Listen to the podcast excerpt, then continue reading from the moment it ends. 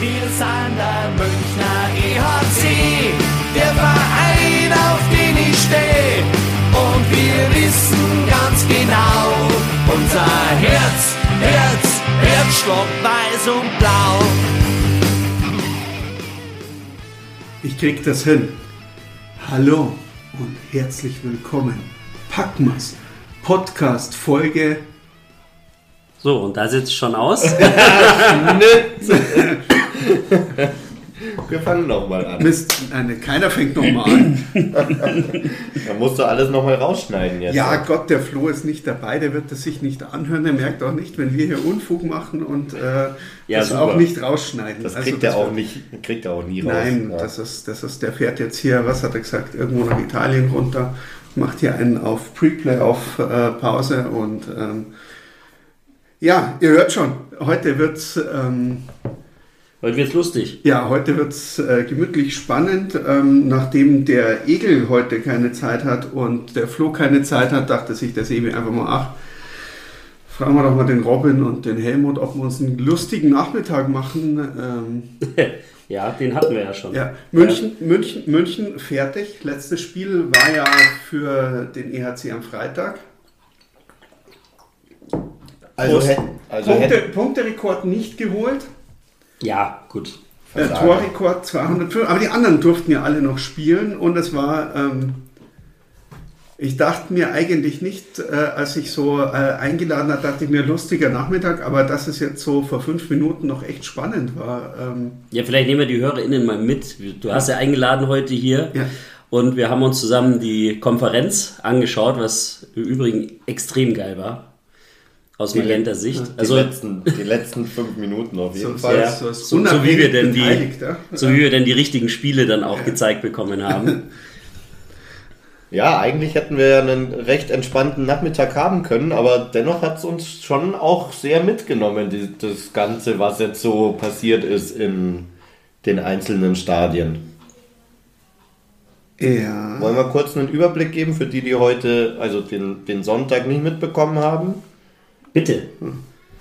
Ähm, ja, Abschlusstabelle. Mannheim schafft es vielleicht doch noch in die, in die Champions Hockey League. Je nachdem, wie die Playoffs ausgehen. Ähm, darf sich dann gegen, gegen Köln durchsetzen oder auch nicht. Dafür spielen Straubingen und Wolfsburg gegeneinander im Viertelfinale. Und in den Pre-Playoffs hat sich dann in den letzten Sekunden entschieden eigentlich, weil Berlin ihr Spiel gegen Schwenningen im Penaltyschießen verloren hat. Da sah es aber auch halt kurz danach aus, dass sie es vielleicht doch noch schaffen in die Pre-Playoffs. Aber dann hat Frankfurt doch noch ähm, ja, den zehnten Platz erreicht. Also Düsseldorf gegen Frankfurt und Bremerhaven Nürnberg. Nein, Spanien, falsch. Das schneiden wir raus. Nö, ich will gar nicht. Wie gesagt, es wird Düsseldorf, nicht. Es läuft jetzt Düsseldorf. einfach durch. Bis der Schweinsbraten fertig ist, es läuft jetzt einfach. Ähm, Jetzt hast du den Köder schon genannt hier, warum wir Ach hier so. sind. Warum Ja. wir überhaupt hier sind. Nein, Spaß. ist natürlich nur Eishockey, ja, aber es sind schon. Also die letzten Minuten waren schon richtig krass. Also wir sind hier auf der Couch schon richtig mitgegangen. So kann man schon mal sagen, oder? Ja, aber schön. Können, wir das jetzt jedes Jahr so haben, dass wir dann fertig sind und dann schauen wir uns noch an, was der Rest so macht? Also ich fand das. Ähm, Ja, ich fand es eine gute Planung Ja. der DEL München einfach den letzten Spieltag aussetzen zu lassen. ja. Weil man wusste, dass man schon so weit Genau. weg ist. Genau. Nee, aber Bietigheim durfte ja auch noch mitspielen. Also, äh, Ja, also wenn man das Spiel heute in Köln gesehen hat, also mitspielen ist er da wirklich schon, ja, äh, ja weiß ich jetzt nicht, ob er das so genau bezeichnen kann. Jetzt natürlich die Frage in die Runde, wen hätten wir denn gerne als äh, Gegner? Nürnberg. Nürnberg. Okay. Es stellt, sich die Frage, es stellt sich die Frage aber nicht, weil es am Ende eh wieder Bremerhaven wird. Höchstwahrscheinlich, ja. Also, Ja, wir hatten ja zwischendurch schon mal unsere Pläne nach Berlin ein bisschen Wir haben schon fast nach konkretisiert. Süden Ja. geschaut. ja. wobei auch das wäre nicht passiert, weil es Bremerhaven gewesen wäre. Rein aus dem, aus dem, aus, aus dem, aus der Tradition. Ja, so, jetzt möge an der Donau die äh, Ohrmuscheln äh, äh, Explodieren. explodieren. Äh, die Münchner reden von Tradition. Ja. Ähm, äh, schon, schon allein aus der Tradition heraus, dass wir immer das möglich weiteste Spiel oder, oder also die Auslosung, also herzlichen Glückwunsch an Bremerhaven zum Erreichen des Viertelfinals gegen München. Also das ist äh, Also halten wir das fest, Bremerhaven wird's, aber wünschen würden wir uns Nürnberg. genau. Ja, ah, natürlich auf jeden Fall. Also die spielen mit ihrer Mannschaft so eine tolle Saison mit den jungen Spielern, die sie da haben. Und Patrick Reimer gönnt man es auch nochmal ins Viertelfinale zu kommen. Ja, aber dann aus Münchner Sicht auch nicht weiter. Nee, nee, Also bis ins Viertelfinale. Das reicht ja auch vollkommen. äh, die Partie ist, ja. Das würde auch seine Karriere gut bezeichnen, bis ins Viertelfinale und nicht weiter. Und ja, passt doch. Ja. Wollen wir gegen Frankfurt? Nein, Wäre das so ein Kompromiss? viel zu warm. So, ja, zum Fahren, aber, aber so, so, so zwischen, ah, das wären schöne Spiele und man muss nicht ganz so weit fahren dazu. Also das wäre so, wäre wär doch so ein, so ein Kompromiss äh, Frankfurt. Na, in Frankfurt waren wir ja, also wir zumindest jetzt, weil, so wie wir hier am Tisch sitzen, schon mal, also in der Halle dieses Jahr. Äh, Also für, für, für Äh, alle, sogar manche die- schon zweimal. für, für alle, die jetzt bei uns zuhören, also die so, so, so ein Eishockey, Anführungszeichen, Fach, Anführungszeichen, Schrägstrich Podcast äh, mit, mit anhören möchten, gehen wir jetzt schon davon aus, dass für alle zu Hause wirklich jetzt auch ganz klar ist, es können für die München im Viertelfinale Bremerhaven, Frankfurt oder Nürnberg sein. Also das, also ja, ja. ja, also Also, dass wir nicht spoilern, oder? ja, nee, also nicht, dass jemand rechnet, oh, Köln ist auch noch dabei oder Düsseldorf. Ja, ja, also äh, ja. Ja, Ja, Frankfurt. Frankfurt. Ja, also wenn man das letzte Heimspiel von uns gegen äh, Frankfurt zugrunde legt, wir hatten es ja auch schon besprochen, wäre das okay, rein spielerisch. Vom Hinfahren natürlich ist es natürlich auch eine, eine gute Geschichte. Ja, Mai, dadurch, dass der eh Bremerhaven wird, wie wir schon festgestellt haben, äh, ist, äh, aber Frankfurt wäre an sich, glaube ich, ein- eine ganz coole Geschichte. Auch, auch mit den äh, Freunden vom Bamble Hockey, da könnte man sicherlich auch was machen. Schöne Grüße an der Stelle. Und Glückwunsch. äh, Und Glückwunsch, ja, stimmt. ja. Glückwunsch nach, nach äh, Frankfurt. Also so als Aufsteiger sollte man schon in der ersten Saison in die Playoffs kommen. Also sonst muss man sich ja Mindestens. wirklich mit Bietigheim und Schwenningen gleichsetzen. Also schöne Grüße auch an Bremerhaven aus Münchner Sicht. Ja, genau. So. Ja, ist jetzt ein, außer Bietigheim, die haben halt auch diese Tradition gebrochen, dass der, dass der Aufsteiger dann in die, in die Playoffs kommt. Ja. Wie man sie Ja. jetzt denn nennt, Pre-Playoffs oder erste Playoff-Runde, ist ja wurscht. Aber Ja, wenn man es mal als Playoff bezeichnet, ja. außer Bietigheim ist, glaube ich, jeder Aufsteiger im ersten Jahr in die Playoffs gekommen. Ich bin jetzt echt überlegen, weil da vor uns war Schwenningen. Also ist Schwenningen, nee, also nach uns Schwenningen.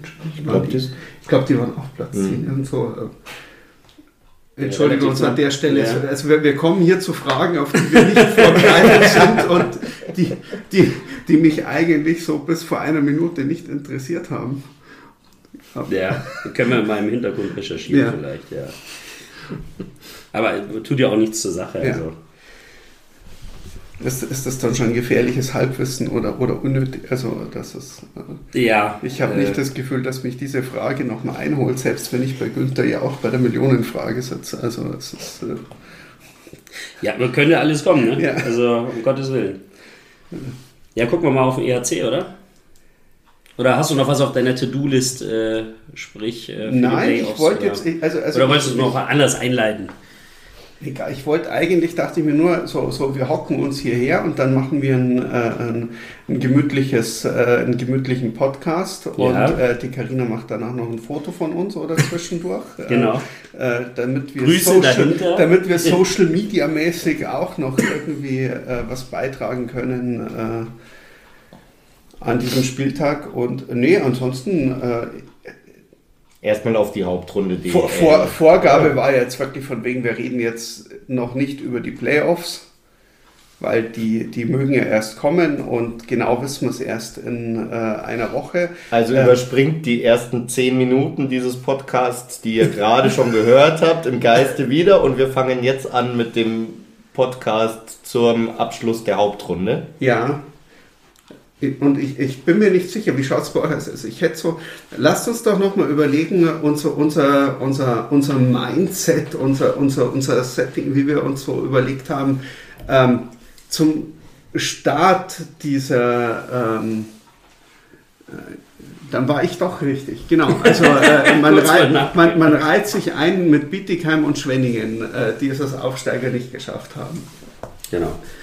Ähm, ich wollte dich jetzt nicht unterbrechen. Alles doch, doch, doch, alles gut, alles gut. Ja, wir wollen ja hier korrekt sind, sein, wir, ja. Wir, wir, sind, keine Ahnung, und, und äh, der, der Host ist nicht dabei und es ist. Äh, ich sehe schon, du blühst hier richtig auf am wir, Tisch. Wir, also. machen, wir machen einfach, was wir wollen. ja, Hauptrunde war Also, ihr ja. solltet den Podcast schnell hören, weil wenn er einen Tag später von allen Plattformen wieder verschwunden ist. Äh, ja. Der Podcast, der nie also, äh, äh, das ist die geheime Folge. Ge gehen wir nochmal noch, ganz kurz zurück. Ähm, Saisonbeginn. Ja. Spieltag 1.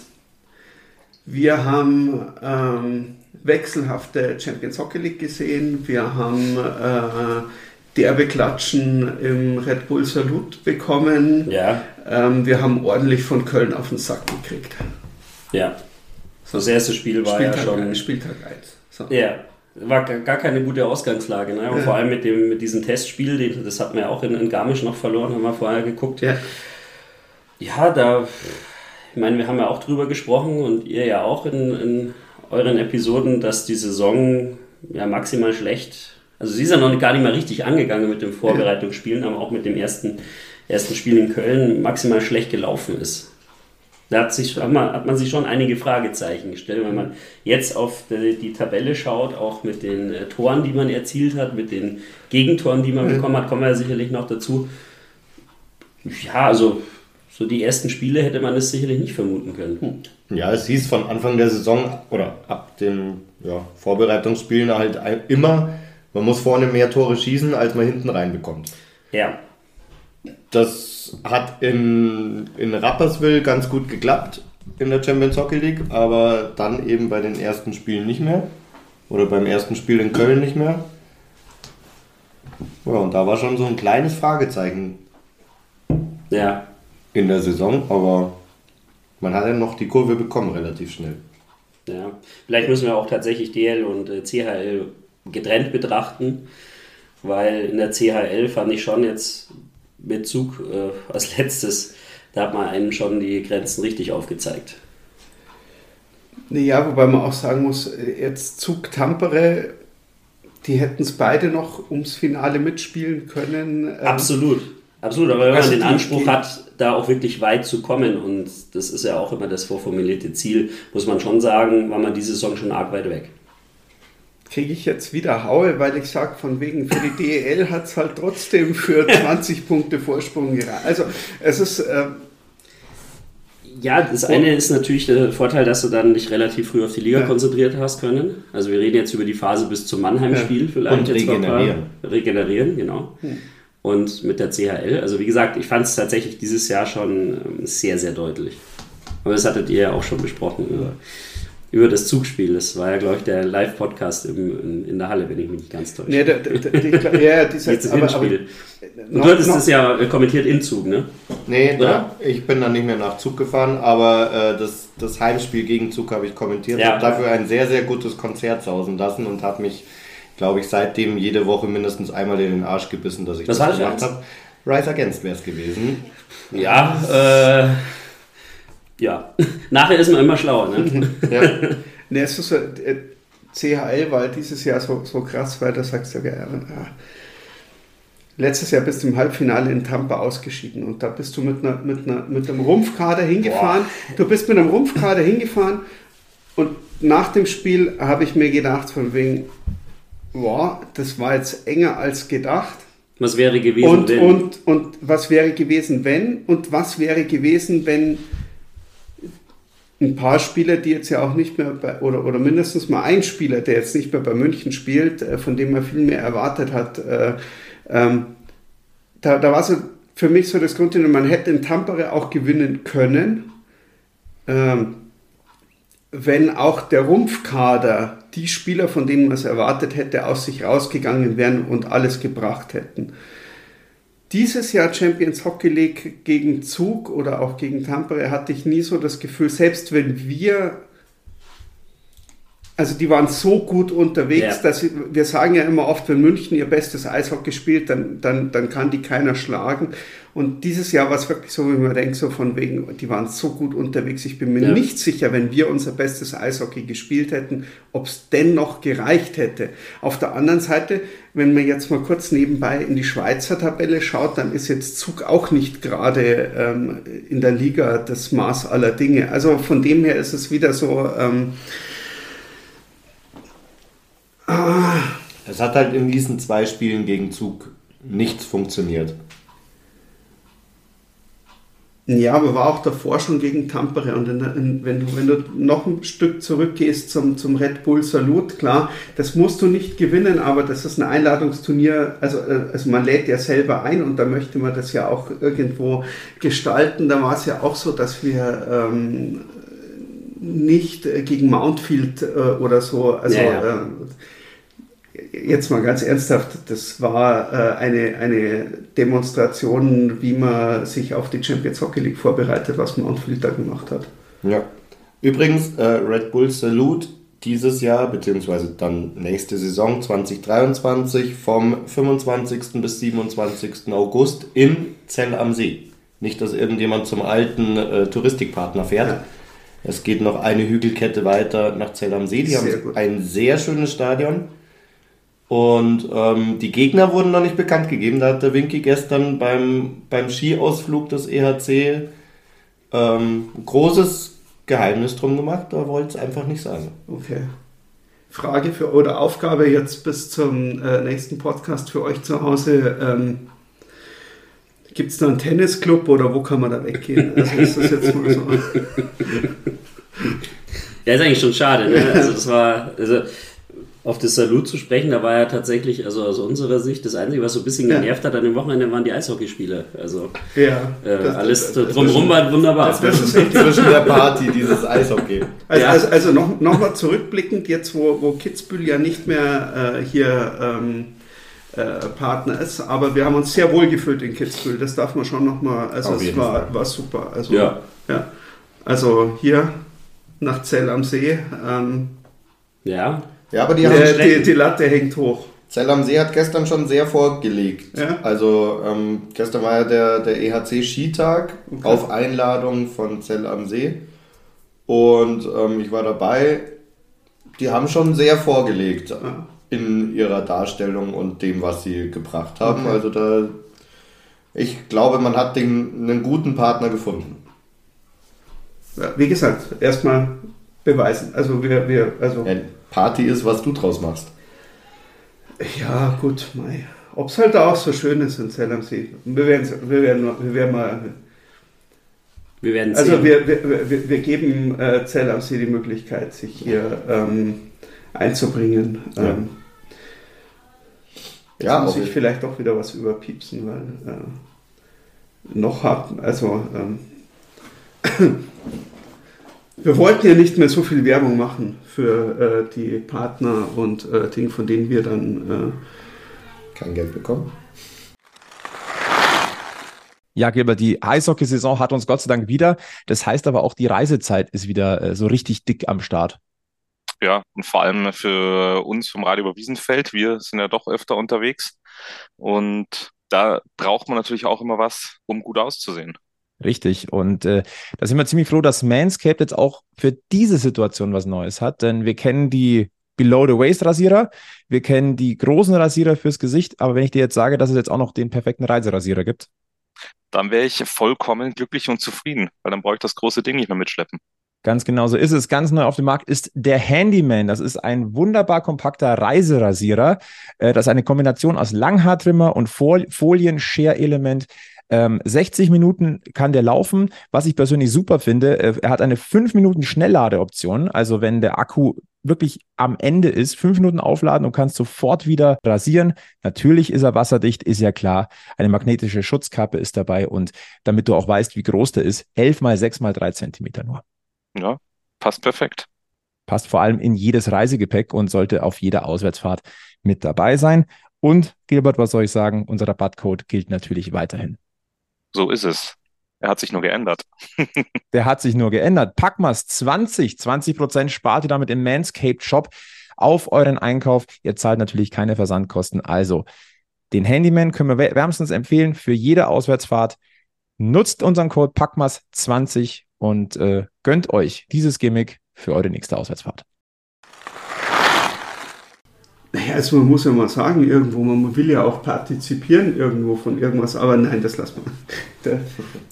Schöne Grüße, Flo. ich schneide hier nichts. das ist ein One-Taker. Ja, ja. Nein, aber dann, dann ging ja die Saison los und dann war es ja relativ. Ähm ja, lief, lief gut. Also lief, lief gut an, vor allem nach dem Spiel oder die Spiele nach dem Köln-Spiel waren ähm, gleich mal, da hat man Mannheim besiegt, dann hat man Augsburg besiegt, dann hat man äh, in Frankfurt knapp verloren. Also Iserlohn war noch dazwischen, da hat man gewonnen. Also alles, was man vor der Saison gesagt hat, war eigentlich schon wieder weg. Und dann ging es eigentlich auf einer Welle der Euphorie bis zum Januar. Bis zum Mannheim-Spiel. Bis zum Mannheim-Spiel, genau.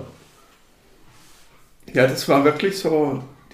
Aber bis dahin, jetzt mal ernsthaft, wir sind doch vor der Saison da gesessen und, und jetzt mal unter uns, äh, äh, auch die, die wir es nicht aufgenommen oder, oder auch als wir es aufgenommen, wo wir gesagt haben, jetzt schauen wir doch einfach mal dieses Line-Up an, das EHC äh, München und äh, es war ja unisono und die, die, die, da steht oder stand ja auch noch dann eben bis in den Februar rein, da fehlt noch ein gescheiter Verteidiger. Irgendwo, irgendwas passt nicht mit dieser Verteidigung. Also vom Papier her schaut diese Verteidigung nicht gut genug aus und nicht äh, vollständig. Ja, gut, da spielte natürlich auch noch die Geschichte um Yannick Seidenberg rein, wobei ja, also, also wurde ja nicht, also wurde ja, ja nicht das war ja schon vor das, genau, ja, genau, ja, das stimmt. Das, ist, hat, das ist ein Spot. Man hat Super dann sehr, sehr viel, also ich glaube nicht, dass das geplant war, dass man Super so oft einsetzt. Ähm, der hätte sich wahrscheinlich mit Seidenberg abwechseln sollen mhm. auf Position 7 im, im Line-Up. Mhm. Aber dadurch ist der in, also in meinen Augen richtig gut geworden und durch die Eiszeit richtig angekommen in der DEL. Ja. Und ja. Wobei ich sagen muss, gut, ja, ja, Appendino hatten wir auch noch in einigen Spielen mit dabei. Ähm es gab viele Wechsel hinten. Stan Fischer war auch da, der mir auch sehr gut gefallen hat in den drei Spielen, die er gemacht hat. Äh, ein Daubner ist in der Verteidigung gewachsen.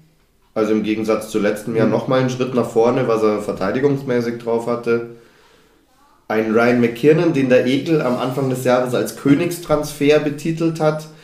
Ich im Übrigen Seine auch. Zeit kommt. Äh, na, bei, bei Ryan McKiernan bin ich mir immer noch ziemlich sicher, weil das war bei Berlin, ist er auch äh, äh erst in den Playoffs zum, zum Superspieler geworden und äh, äh in, äh, in der Champions Hockey League dann ja auch. Und also das wird schon. da warte ich. Ich warte noch drauf. Drei. Ich lasse. Ja, ist schon Jahre her. Ja, ich lasse mich noch überraschen von Ryan McKinnon. So stabil und so großartig sehe ich ihn oder habe ich ihn jetzt nicht gesehen dieses ich, Jahr. Nee, ich glaube, also wir haben ihn ja deswegen und auch ich habe ihn auch als, als, als, als Statement-Transfer vor allem bezeichnet. Mein Champions League-Sieger, deutscher Meister ja. mit äh, Berlin. Und da haben wir seine Performance ja auch noch so ein bisschen im Hinterkopf. Und da muss ich tatsächlich auch zustimmen, in der Hauptrunde habe ich das von ihm noch nicht gesehen. Und dann meine ich jetzt noch nicht mal die Punkte, die er gemacht hat, die auch von seinen letzten DL-Jahren weniger geworden sind. Ist ja immer ein bisschen schwierig bei Verteidiger mit Punkten zu argumentieren. Ja. Aber es ist tatsächlich so, so stabil, wie man ihn erwartet hat, wie man ihn als Name bekommen hat. Fand ich ihn jetzt in der Hauptrunde auch nicht. Glaube ich. Ich fand ihn, ich fand ihn auch, äh, als er bei Berlin gespielt hat, in der Hauptrunde nicht so stabil oder das Ding. Da, da hat er halt einfach gezeigt, dass er ein Playoff-Spieler ist äh, bei Berlin und eben auch das Finale äh, äh, Rögle. Er ist ein Playoff. Wenn es darum geht, also wenn es wirklich um was geht, glaube ich, dass der nochmal äh, ein ganz anderes, äh, also Ja, so in der Liga, so, ja gut, das ist jetzt ein Spiel, da spielen wir alle miteinander, aber ich glaube, dass er einer von den Spielern ist, wirklich, ähm, der für sich merkt, jetzt ist der Punkt gekommen, an dem ich persönlich was tun Schritt muss mehr oder den. Schritt mehr mache und ihn dann auch geht und tut äh, und nicht schaut, als müssten wir alle, sondern, sondern einer, der es dann wirklich auch selber aufs Schlägerblatt nimmt und sagt, äh, ich gehe jetzt. Allerdings wissen wir auch bei Ausländerlizenzspielern beim EHC, die brauchen immer ein Jahr, um sich zu akklimatisieren. Hat man jetzt bei Blam auch gesehen, hat man bei ja, einigen gesehen, die mit dieser Spielweise noch nicht so vertraut waren, dass es einfach oftmals ein Jahr braucht. Und gerade als Verteidiger ist beim EHC halt auch eine andere Rolle als bei Wie- anderen Vereinen. We- Wen ich im Vergleich jetzt zu, zu, zur Vergangenheit da noch ein bisschen mit rausziehen möchte, ist äh, Redmond. Aus dem, äh, aus dem, dem großen äh, Ding, dass er ja wirklich äh, eigentlich in den letzten zwei Jahren gesagt ja, Redmond, Redmond voll. Sackhammer, einen raushauen, Offensivverteidiger vom Allerfeinsten. Aber bei Redmond hat man halt in der Vergangenheit auch gemerkt, wenn, der, wenn die Scheibe weg ist, ist die Scheibe weg. Und dieses Jahr Saison plus 26. Also das ist, und er hat, also plus 26 und er hat trotzdem genauso gut oder vielleicht nur ein bisschen besser gescored wie, wie jetzt davor. Also es ist, äh, er ist so, ja, jeder, jeder, jeder kennt ihn und ich glaube, es ist schon so ein Spieler, auf den auch jeder schaut und auch wenn du, wenn du zum Saisonstart schaust, äh, die, die Kommentatoren, die waren alle sehr auf Redmond fixiert, aber ich, ich glaube, er hat auch mit Blum zusammen nochmal so einen mega Schritt diese Saison gemacht. Ähm, Ja, offensiv. nein, defensiv finde ich, dass er einen Ich- besseren Schritt, also Ist, ist wirklich sehr witzig, weil bei Redmond ist, ist finde ich, dass er dieses Jahr eine schlechtere Runde gespielt hat als letztes Jahr. Also nicht nur von seinen Punkten, wenn ich mir das anschaue, sondern auch, wie du sagst, wenn die Scheibe weg ist, ist sie weg. Und äh, Sack hat man ja eigentlich immer so. es ist im Prinzip ein, ein vierter Stürmer, der da auf dem Eis steht. Und warum ist er so beliebt? Ja, weil er ja auch Sackhammer, Ja. weil er einfach auch die Punkte macht. Aber mir hat dieses Jahr in der Rückwärtsbewegung tatsächlich bei ihm auch einiges nicht gefallen, muss ich Echt? sagen. Also, ja. wie gesagt, also bei mir- bei mir- bei mir täuscht mich bei da der Eindruck, bei- aber bei, Bei mir kam es positiv äh, rüber, also äh, weil, also ich, ich, ich erkläre es damit, dass er Ja. dieses Jahr defensiv schon öfters weiter hinten war. Letztes Jahr ist er defensiv sehr gut aufgefallen, weil er seinen Böcken immer sehr schnell hinterhergelaufen ist und viel mit Skating wieder gut gemacht hat. Aber ich hatte das Gefühl, dass er dieses Jahr weniger Fehler gemacht hat und äh, wenn irgendwas auf dem Eis passiert ist, dass er mit dem Kopf schon defensiver ein bisschen unterwegs war. Ich glaube, es kommt auch auf die Spielsituationen an, ne? in die der ERC war. Und äh, weite Teile der Saison hatte man halt einfach den absolut heftigen offensiven Output, wo er halt auch profitiert hat von. Ähm, so genau in dieser Phase, wo wir jetzt wahrscheinlich auch gleich reden werden, über ab Mannheim bis jetzt äh, zuletzt, da war er auch schon einer derjenigen, wo ich sage, äh, da hat man es schon ein bisschen gesehen. Robin, wie siehst du es denn? Bei Redmond äh, Scheiden sich die Geister scheiden so ein sich, bisschen, ne? Scheiden sich die Geister eben zwischen offensiver und defensiver Aufgaben. Und ähm, ja, also dieses Jahr, okay, er ist mitgelaufen. Ich sehe ihn nicht so herausragend, aber er hat einen soliden Job gemacht, würde ich jetzt mal sagen. Außer eben, dass die Plus-Minus-Statistik sehr gut war, weil er immer gut auf dem Eis stand, wenn es eben äh, geklingelt hat. Aber ist jetzt für mich jetzt nicht so herauszuheben, da habe ich in der Verteidigung eher andere. Blam. Ein Blam, der äh, zum Assist-Monster wird für Elis. Ein, ein Schuber, der in diesem Jahr einen Riesenschritt nach vorne gemacht hat. Ein Daubner, der in der Verteidigung endlich, also richtig angekommen ist als Verteidiger. Deswegen schießt er vorne auch keine Tore mehr. Ich hoffe, wenn er allein vor, wenn er allein vorm Kasten steht. Und ein Drei Tore hat er gemacht, der Max. ja. Und ein Daryl Boyle, der in, jetzt gerade in den letzten Spielen der Saison nochmal gezeigt hat, wie, und vor allem bei dem Spiel, wo er nicht gespielt hat, gegen Straubingen nämlich, gezeigt hat, wie wichtig er für diese Defensive dieses Jahr war Ja. und ist. Also, was der in Ingolstadt allein mit seinen Poke-Checks, da muss er noch nicht mal mit dem Körper rangehen, aber was er da für Situationen geklärt hat, also Derry Boyle für mich in den letzten Spielen jedes Spiel Man of the Match. Gebe ich dir recht. Vor allem, wie, wie du sagst, man hat immer gesehen, wie gut er war, aber es war halt.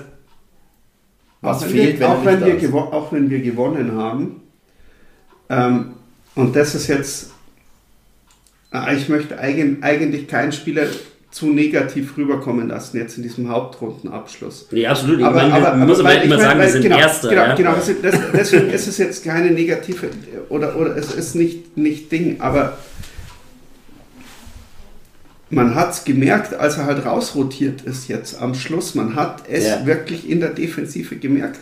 Und äh, ein Conny Abelshaus ist ja trotzdem ein guter Verteidiger und ein guter Deutscher, wenn, wenn, wenn er reinrotiert. Aber, aber defensiv war das um Daryl Boyle rum, das ist halt wirklich äh, Also man hat ja jetzt durch Johansson die letzten Ja. sieben Spiele immer schön einen rausgelassen und eben bei Boyle Ja. das letzte Spiel ja, ist er eben rausrotiert. Und das Spiel gegen, also das war ein Hühnerhaufen hinten, das war, das war eben so eine, so ein, so ein Zeitsprung in die ersten Spiele der, der Saison. Und von daher, Daryl Boyle kann man unsung Hero und das schon seit zehn Jahren beim E EHC. Ja, wir singen ja viel. Also, äh, ja, weiß ich nicht, dafür, dafür heben wir ihn schon auch oft genug auch mit raus. Und ich glaube, dass das auch wichtig ist, da ähm, die Spiele auch irgendwo mit rauszuheben. Aber ähm, für mich als Verteidiger-Fan ist das sowieso immer, ich habe da eher mal einen anderen Blick vielleicht nochmal drauf. Äh, Ein guter Verteidiger ist, der nicht auffällt, ne? Ja, genau. Und von dem her. Ähm, Wobei Boyle fällt schon auf, aber jetzt auch, auch positiv. Ja, meistens fällt ein Verteidiger dann auf, wenn er Fehler macht. Ähm, so, wenn man, wenn man so hinguckt. Ja. Natürlich bei unseren geschulten Augen ist es natürlich extrem anders, aber es ist natürlich klar. Also über Daryl Boyle brauchen wir, glaube ich, also das ist die Konstante in der Verteidigung und kann mich da euch nur anschließen. Also der hält das da hinten gut zusammen. Und in, in einer beruhigten Art. Ne? Also es ist ja nie so, dass das jetzt einer ist, der Checks ausfährt ohne Ende und auch unfair spielt. Ja, nee. Das ist einfach, deswegen fällt er halt auch nicht auf, weil er, halt da er, ist. Er ist halt einfach, und da bleibe ich dabei, jetzt haben wir wieder viele Spiele gesehen und in den letzten Dingen, er ist für mich einfach der beste Defensivverteidiger, den diese Liga hat. Fertig. Also, Agreed. gibt viele andere, aber Daryl Boyle ist der beste Defensivverteidiger in dieser Liga und das trotz seines, ich sage jetzt mal für Eishockeyspieler, ähm, höheren Alters. Ja. Ja. Bleibe ich dabei. Das, Ja, und auch die Statur ist jetzt nicht einer, der da halt als Abrissbirne durchfährt, Hm. sondern mit, ich schaue gerade nach, 1,85 und 85 Kilo das ist jetzt, sage ich mal, Durchschnitt. Top-Athlet.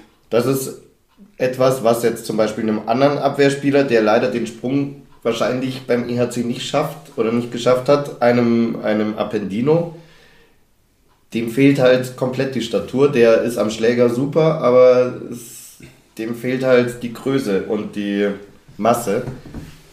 Ja, Und deswegen glaube ich, um jetzt die Abwehr mal komplett äh, zu machen, Appendino nächstes Jahr wahrscheinlich nicht mehr beim EHC. Ja, vor allem, weil er halt auch aus der U23 äh, äh, rausrutscht und ich sage jetzt mal einem, äh, einem gestandenen und ich sage jetzt mal die U23 stellen, ja, da musst du halt echt schauen, wen du kriegst und irgendwo musst du die Spieler aus der Akademie unterbringen. Gut, Ja. wie gesagt, ich hoffe, dass es doch bei Magenta Sport ein Geoblocking gibt, dass es in Arizona nicht äh, so viel äh, zum Schauen gibt. Ähm, Mit Maxi, ähm, Ja. Weil sonst ist er weg. der, der braucht bitte äh, eine Fußfessel. Ha- Haben wir, haben, haben wir schon über, über, über die geilste Sau im EHC-Trikot gesprochen? Ja, hat der Robin kurz angesprochen. Ja, oder? kurz, aber nicht, nicht, nicht also für Okay. meinen Geschmack nicht, äh, nicht ausreichend genug. Nicht ruhmreich genug. Nein, nicht drum. Also das ist wirklich. Äh, ja, also wir müssen über Daubner einfach reden. Also Ja, ich, ich, ich will auch über Daubner reden, weil Daubner in diesem EHC-Team ich wollte jetzt schon fast sagen, so, so, so neben Kastner, aber Kastner hatte dann irgendwo so diesen, diesen Sprung geschafft, wenigstens so in die, in die ins, ins B-Team der Nationalmannschaft oder, oder so ins, in, in den erweiterten, ja, in den erweiterten Als Rollenspieler in der vierten äh, äh, da, Reihe da, da in wirklich mit drin ja. zu sein. Aber, aber jetzt mal ernsthaft, wenn irgendjemand von extern auf den Kader schaut, der schaut, der, ja gut, äh, Daubner kennt man nicht, weder, weder die Nationalmannschaft noch, dass er auf dem Scoreboard oft irgendwo auftaucht oder irgendwo ähm, Ja. also ich meine, jede Mannschaft hat, hat so Spieler mit dabei, eigentlich, die du, die du wirklich nicht kennst, aber äh, dafür finde ich, dass Daubners Rolle beim EHC zu groß ist äh, und, und, und deswegen auch immer wieder irgendwo untergeht. Und äh, er hat mir Stürmer gefallen und als Verteidiger, ähm, er legt halt jedes Jahr nochmal irgendwo äh, eins drauf und äh, Ja, wie Robin schon gesagt hat, er komplett angekommen. Es ist halt Ja. damals so ein bisschen aus der Not raus entstanden. Ich weiß gar nicht mehr, wie lange das jetzt schon her ist. Zwei Saisons. Ne?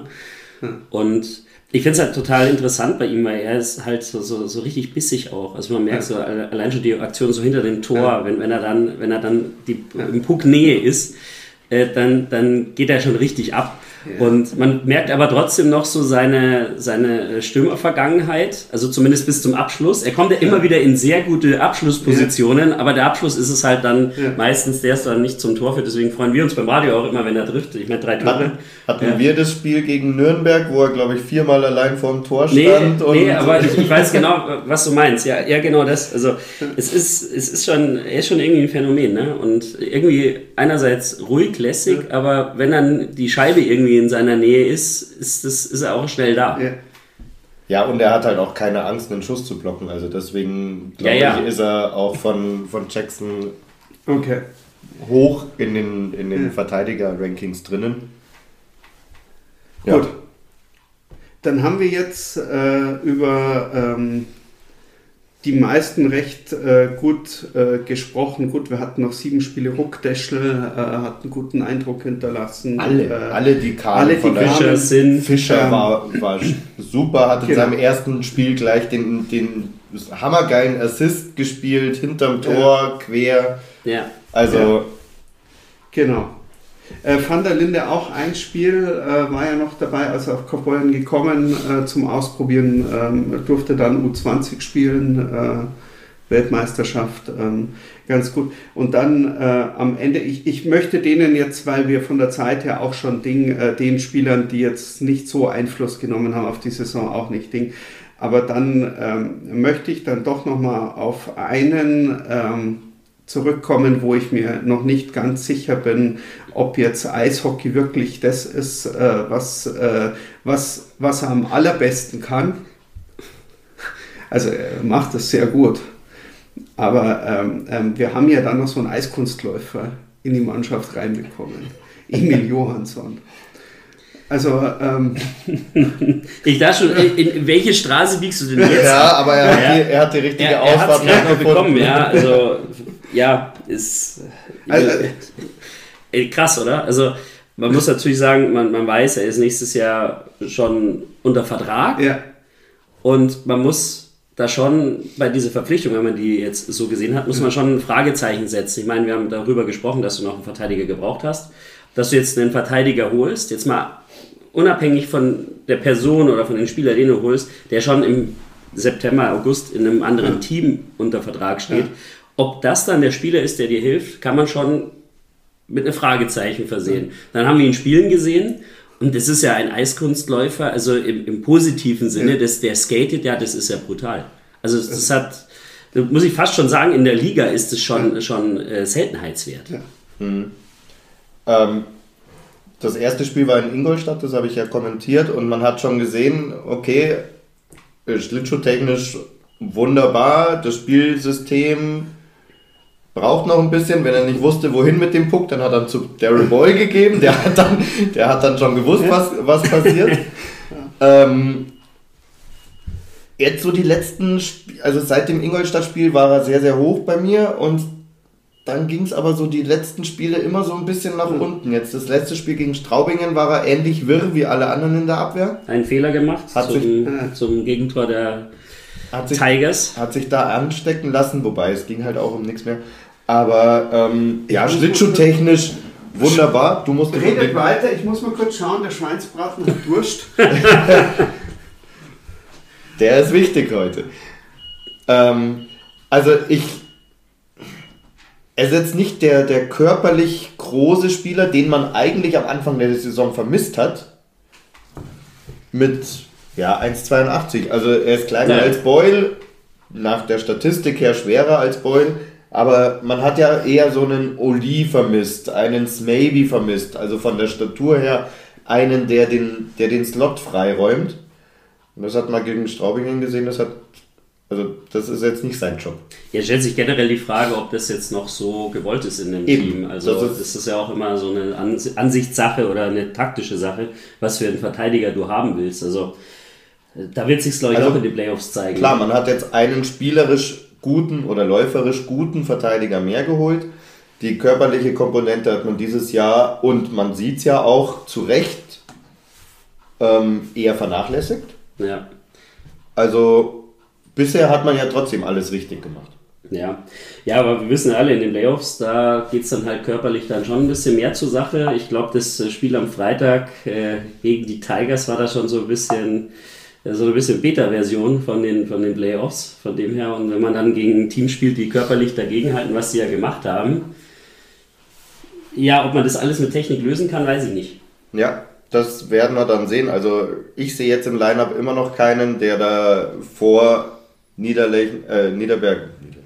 ja, ja, jetzt hat mich diese Konferenz heute schon mit dem Ehelechner so oft. Äh, jetzt haben wir Wolltest du plötzlich. Niederlechner? Okay. Ich wollte Niederlechner sagen. Ähm, Niederberg, also vor Niederberger den Slot freiräumen werden wir dieses Jahr nicht mehr sehen, aber vielleicht brauchen wir das auch nicht, weil wir einfach weiterhin sehr, sehr viel Zeit im gegnerischen Drittel verbrauchen und, und gebrauchen und somit ähm, den anderen gar keinen Grund geben, sich da aufzubauen vor Niederberger. Wie findest du ihn denn, Sebi, neben seiner Schlittschuh-Fähigkeiten? Wen? Johansson, wir sind immer Seid noch. ihr immer noch bei ja, Johann? natürlich, Wir haben auf natürlich. dich gewartet. wir, jetzt. wollten doch, wir wollten doch gar nicht so viel Zeit. Nein. Ähm, ich weiß es, also ich, ich hätte mir eigentlich so einen Wandschrank erwartet. Noch Ja, haben wir gerade gesagt, ja. ich habe es leider nicht, also ich war, Ja, ja. also ich hätte mir eher noch was, äh, was, was Großes, Stabiles erwartet. Gerade wenn man äh, drauf schaut, ob in den Playoffs noch Teams kommen wie Köln oder äh, Mannheim, äh, wo einem ja durchaus auch mal viel Körper entgegengestellt werden. Ähm, ja, äh, auch er ist schnell, er kann das Spiel von hinten aufbauen, wenn er ein bisschen drin ist, äh, dass äh, nach sechs Spielen noch nicht äh, eineinhalb Jahre äh, Erfahrung mit dem, äh, mit, mit dem Jackson-System da sind, ja, äh, richtig. Ähm, man hat gesehen, er ist auch schnell wieder hinten mit dabei, wenn er irgendwo, wenn irgendwo ein Fehler passiert. Ähm, von dem her, er passt schon ganz gut ins, ins RB-System oder ins, ins, ins Jackson-System, passt er, passt er schon sehr gut rein. Wie gesagt, also eine Augenweide beim Schlittschuhfahren zuzuschauen, das Ja. ist halt, das ist halt, also ich meine, man, man, man gibt halt hier der, der, der zahlenden Kundschaft nochmal einen anderen Grund, äh, nochmal äh, äh, äh, äh, was Schönes zu sehen. Ähm, nein, es ist voll, ich meine das wirklich voll positiv. Ja, ja. Also es ist, es ist wirklich, wie, du gesagt hast, man sieht das nicht oft in der DEL, dass jemand so gut Schlittschuh fahren kann. Das siehst du halt für den ersten Meter Ja. halt schon, allein Ja, wie er genau. wendet. Das ist Ähm, das. Und ähm, von dem her, ja, ähm, Ist es ein Upgrade, glaubst du? Ist er ein Upgrade für die EHC-Abwehr? ja, aber nicht so stark, wie viele meinen, weil er, weil er, äh, glaube ich, eine Rolle spielt, die äh, viele andere, also er kann relativ gut, wenn Ausfälle sind, jemand anders ersetzen vom, vom, vom Skating her und vom, vom Spielverständnis her. Aber ähm, es bleibt trotzdem noch die Rolle des äh, großen, schweren äh, Brechers oder jetzt, ich übertreibe jetzt mal. Ja, ja, ja, wir äh, wissen ja, was du meinst. Also er ist trotzdem kein Kisoli. So. Wir hatten auch vorher jetzt gerade das Thema, brauchst du so jemanden für dieses Team überhaupt? Rein von der taktischen Denke her. Das ist natürlich auch immer eine taktische Ausrichtung, wie du, wie du spielen möchtest. Willst du da so einen Schrank hinten drin noch haben? Es ist, es, Hat natürlich seine Vorteile Ja, ne? es- mit, mit dem es- Aufräumen, aber ist das wirklich das, was Jackson will? Es ist für Dieses Jahr nicht. Gott will Jackson sich selbst. Also es ist es ist es, es ist äh, es, es ist halt äh, es ist halt die Frage ganz einfach, die, die man so als äh, als Fan hätte man halt immer ganz gerne, dass äh, die Mannschaft auf alles eine Antwort hat, was auf dem Eis passiert. Und das ist für mich weiter immer so dieses, dieses, äh, dieses, äh, dies, dieser, dieser, dieser Zwiespalt innerlich. Klar hättest du gerne, wenn Mannheim kommt oder wenn, wenn, äh, wenn dir Köln auf den Sack geht, dass du halt dann einen Spieler drauf hast, der dem anderen genauso auf den Sack geht oder der den halt auch mal mit in die Bande nimmt oder der den halt auch mal. Aber im, im zweiten dreimal tief durchatmen und dann denkt man wieder drüber nach und dann sind wir wieder bei dem, was einem ja auch die Spieler beim EHC immer erzählen oder was die ganze oder, oder was, was dir in, in guten Sportmannschaften immer erzählt wird. Du willst eigentlich ja nicht in die Situation kommen, dass du auf den anderen reagieren möchtest. Du möchtest den anderen in die Situation bringen, dass er auf dich reagiert. Und von dem her Was ja ein Kern des Jackson-Systems ist. Genau, genau, ja, ja, genau. Und, und von dem her bin ich auch an der Stelle zwiegespalten. Klar, für einen Zuschauer ist es ganz, ganz schön und Ding, wenn du jemanden hast, der da dagegenhalten kann, der dem Gegenspieler auch mal eine, ähm, ähm, das Stoppschild mal ins Gesicht hält, wenn er vorbeifährt. Aber grundsätzlich ist eine Verstärkung des oder eine Stärkung des Systems, damit wir noch besser das spielen können, was wir wollen, wahrscheinlich, sehr wahrscheinlich ähm, die erfolgreichere und deswegen, ja, er ist ein Upgrade und deswegen soll er bleiben. Lang drum herum geredet. Gut. Dann äh, haben wir die Verteidiger abgeschlossen. Gehen wir eine Ja, jetzt haben wir noch 10 Minuten für den Sturm. Komm, wir haben gerade alles Ja, getroffen. wir haben die hatten- Torhüter noch gar nicht. Ja gut, wir haben Niederberger, das war doch von vornherein klar eigentlich. Also, äh, wir Ja, haben, Niederberger oft um einen Shoot, äh, um, um zu Nullspiel äh, gebracht, weil es dann doch einmal geklingelt hat des Öfteren. ja, Ansonsten mit einem Schnitt von 2,17 Gegentoren. Torhüter, glaube ich, mit dem besten Gegentorschnitt in der Ja. DL. Ja. Bei 38 Spielen. bei 38 Spielen. 15 Spiele aus den Birken mit 2,3, jetzt auch nicht viel schlechter vom Gegentorschnitt her. okay. Und Alavena mit 5 Tor, äh, 5 Spielen und 1,7er Schnitt. Hat er die ersten, wie viele Spiele kein Tor gefangen? Ähm, Ja. also hat gezeigt, dass er auf jeden Fall ein Mann für die Zukunft ist. Ob es beim EHC ist, mal schauen. Aber Fangen wir an, 3, 2, 1, fangen wir mal kurz mit einer kurzen Ding Alavena. Mich hat er extrem überrascht. ja, Ja. Geht Also, mit. dass ein junger Spieler mal reinkommt und das erste Spiel gleich, weil die komplette Mannschaft extrem vorsichtig ist und aufpasst, äh, zu Null spielt, haben wir relativ häufig auch bei anderen Teams oder also es Und es war in es, also, genau, also es ist eine relativ häufige Konstellation, dass ein junger Torhüter, der reinkommt, egal bei welchem Team, äh, sehr wenig Gegentore im ersten Spiel kassiert. Sind wir uns, glaube ich, ähm, ähm, weil da die komplette Mannschaft siehe Straubingen Extra- genau. letztes Jahr. ja, o- o- oder äh, hier äh, Iserlohn vor zwei. Also, dass die extrem vorsichtig spielen und Ding. Ja, aber wie gesagt, bei fünf Spielen ähm, sehr solider Eindruck. Mhm. War super. Also, ähm, Auch von seinem Torwartspiel her. ähm, Genau. Wunderbar. Da sieht man die RAF-Schule genau. Ja. in der Akademie. Hat, hat er sich den, den, den Posten des Backups von Nummer zwei, wo wir jetzt gleich hinkommen, erarbeitet? Finde Ja. Ich, ja. Bei fünf Spielen. Ja. Einfach mal nur Nee, in die in den Raum stellen. Ja, ja, gut, da können wir jetzt, da können wir Genau. jetzt auf, auf Position 2 auch gehen, Genau, mit das aus den Birken. Die Frage ist, wenn jetzt aus den Birken aufhört oder wechselt, dann kommen 15 Spiele ungefähr dazu, dann ist er bei 20 Spielen in der Saison. Ja. Trauen wir ihm bei 20 Spielen die gleiche Leistung zu? Ich glaube ja. Ja. Die Anlage hat er. Hm. Aber ich glaube jetzt nicht, dass der Gegentorschnitt unter zwei. Nein, dass der bei, nein, nein, nein. Nein, das, Das nein, nicht. das nicht. Also diese Zahlen muss man natürlich Nein, schon in nein, Relation genau. zu den Ich Spielen jetzt, sehen. Ich gehe jetzt aber als, von den als, Zahlen weg. Ja, Ich ja. gehe jetzt nur, du, Nur von hast seinem ihn, Spiel. du hast ihn fünfmal 60 Minuten gesehen, von dem, was er gezeigt hat. Ähm, ja, also von dem gezeigten von den fünf Spielen absolut. ja. Also, um wieder zu den Zahlen hinzukommen, er hat auch eine Safe Percentage von knapp 94 Prozent.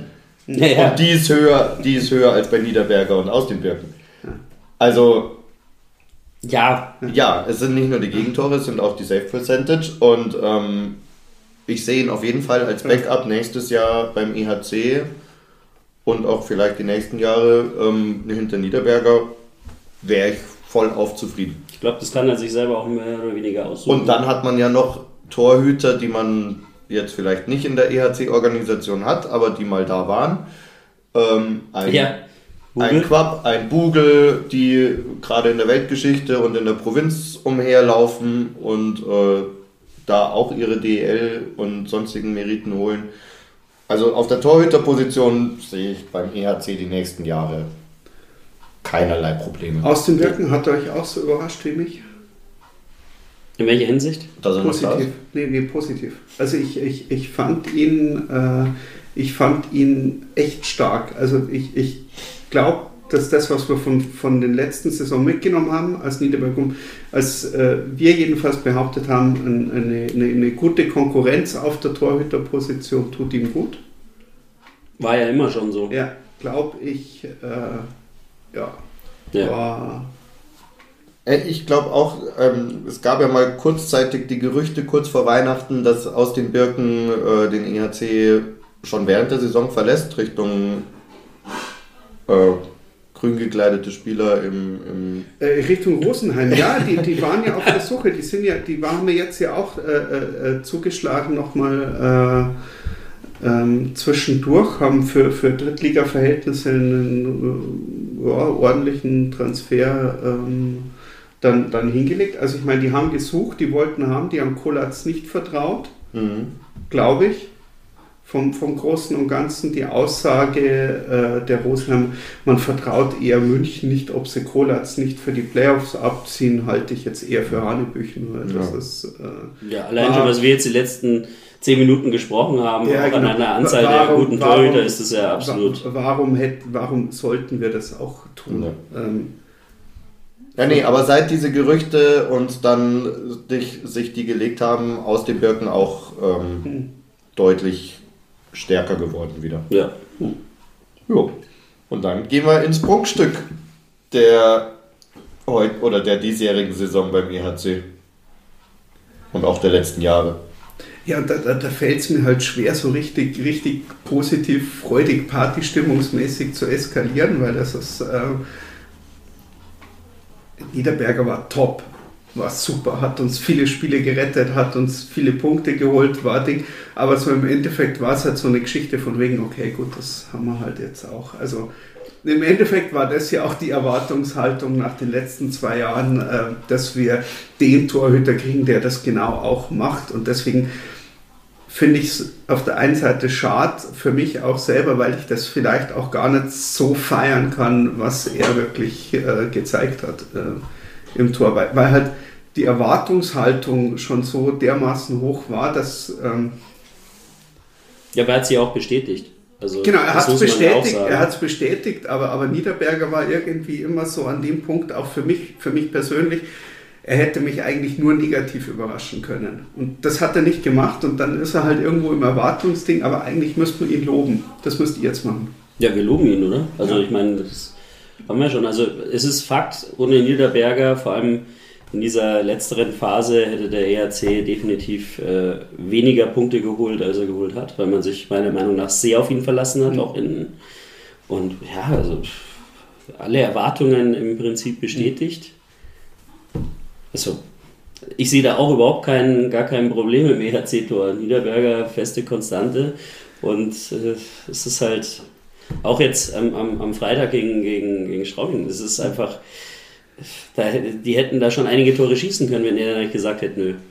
Und wie, wie gesagt, am Anfang, bevor wir den, den Torhüter-Block gemacht oder angefangen haben, ähm, man hat ihn dieses Jahr leider von Seiten der Verteidigung doch das ein oder andere Mal um ein zu Null Spiel leider gebracht. Ja. So sind es nur drei. So sind es nur drei geworden, ansonsten wäre er weit, weit vorne gewesen. Also ich weiß nicht, wie viele Spiele man nur ein Gegentor bekommen hat, was total unnütz oder unnötig war. Ja. Ähm, was dann auch im letzten Drittel irgendwann beim, beim Stand von 4-0 oder so passiert ist, wo man dann ja, ihm einfach diesen, dieses zu Null Spiel geklaut hat. Aber äh, Prunkstück dieses Jahr 205 Tore. Der Sturm. Wollte ich gerade- Applaus, wir haben jetzt ja. so eine halbe Stunde für einen Sturm. Das kriegen wir hin. Das also, kriegen wir, glaube ich, hin, ja. Ähm, ja, auch da, es wurde viel rumruschiert, muss man sagen, dieses Jahr. Äh, es haben viele Spieler das ein oder andere Mal eine, eine Pause bekommen. Jetzt die letzten Spiele war die Sousa zum Beispiel nicht dabei. Hat Street auch hat- Schuh also, ähm, äh, also wir hoffen, also ich hoffe schon, dass er irgendwo Ende vierten Finale wieder eingreifen kann. Ja. Also, Ja. Äh, Also verletzungsbedingt auch Ja. Street oft äh, nicht dabei. Smith, der hin und wieder nicht gespielt hat. Parks, der lange verletzt war am Anfang und erst reinkommen musste. Also Der man hat, immer noch dabei ist, muss man der ja immer noch sagen. reinkommt. Ja. Und ähm, das hat man aber auch wieder recht gut kompensieren können durch eben die tolle Akademiearbeit. Ja, der Kader, also vor allem offensiv, das haben wir auch schon vor der Saison festgestellt, ist so tief. Wir hatten ja schon mal so, ja mal die Reihen zusammengestellt, auch vor der Saison, und du hast ja gar nicht alle Spieler untergebracht. Deswegen man hat er fast schon, ist schon- fast schon davon ausgegangen, dass mindestens ein, zwei wegen Verletzungen fehlen oder die du halt rausrotieren musst, um diese Breite an Qualitätsspielern noch mit unterzubringen. Und dann hast du natürlich noch die von der Akademie, die sich einfügen, als ob sie noch nie was anderes gemacht hätten, als in dieser Mannschaft zu spielen. Das ist schon sehr beeindruckend. Die dann aber auch wissen, dass sie eben nur zwei, drei Spiele da sind und aber auch Performen. ähm, hervorragend mitspielen. Ja, Ein, ein Zimmermann, der jetzt seit zwei oder drei Jahren schon immer wieder reingeworfen wird und auch als, als kleine, kleine Abrissbirne, sage ich immer vorne, ähm, jeden Bandenkampf mitgeht, auch, auch trotz seiner Statur. Ähm, dann hast du natürlich einen Lutz und einen Oswald, die auf dem aufsteigenden Ast sind. Und diese ganzen Akademiespieler, die nur ein, zwei Spiele da waren, ähm, ja, ist jedes Jahr wieder schön zu sehen, dass da was nachkommt. Ja, och, nehmen wir, wie, wie du sagst, äh, nehmen, nehmen wir Kräning, wir haben noch Mhm. äh, äh, die Gebrüder Heigl äh, in der Hinterhand. Ähm, also da, Da kommt auf jeden Fall was dazu. Wer war für euch denn der Aufsteiger des Jahres in, im Sturm? Oh, Ich habe da einen ganz, ganz großen Favoriten. Aber ich lasse erstmal euch reden. oh, es macht es halt schwierig. Es ist es super macht, schwierig. Es macht schwierig, weil auf, auf den ersten Blick spielt halt Elis ein Jahr nach dem anderen seine, seine also jedes Mal, wenn du sagst, so jetzt hat Elis seine beste Saison und dann, dann, dann, dann kommt das nächste Jahr und dann denkst du dir, so, das gibt es ja einfach gar nicht. Ähm, Philipp, von dem, die ich es nicht wäre, Philipp Warecker. Also ich gehe jetzt, ich gehe jetzt nur von, vom, vom, von, also vom Aufsteiger gehe ich jetzt vom Erwartungslevel hin von dem, was er, ich erwartet habe vor Mhm. der Saison und was er spielt. Und dann ist für mich der Aufsteiger äh, äh, oder der, der sich richtig rein, Philipp Warecker. Sehr gut. Hätte ich auch gesagt. Ja. Ja, den Namen hätte ich auch in der Hinterhand gehabt. Gibt für mich da, also wenn man Aufsteiger so definiert, wie du Ja. das jetzt gerade gemacht hast, da gibt es nur einen und das ist der Vareka. Also auch da.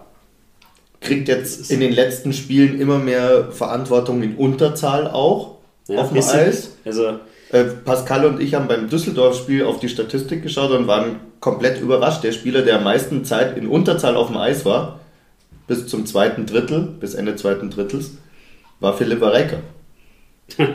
ja, Also Und dann gefolgt, also, also wirklich dicht gefolgt, dahinter ist, ist für mich Patrick Hager.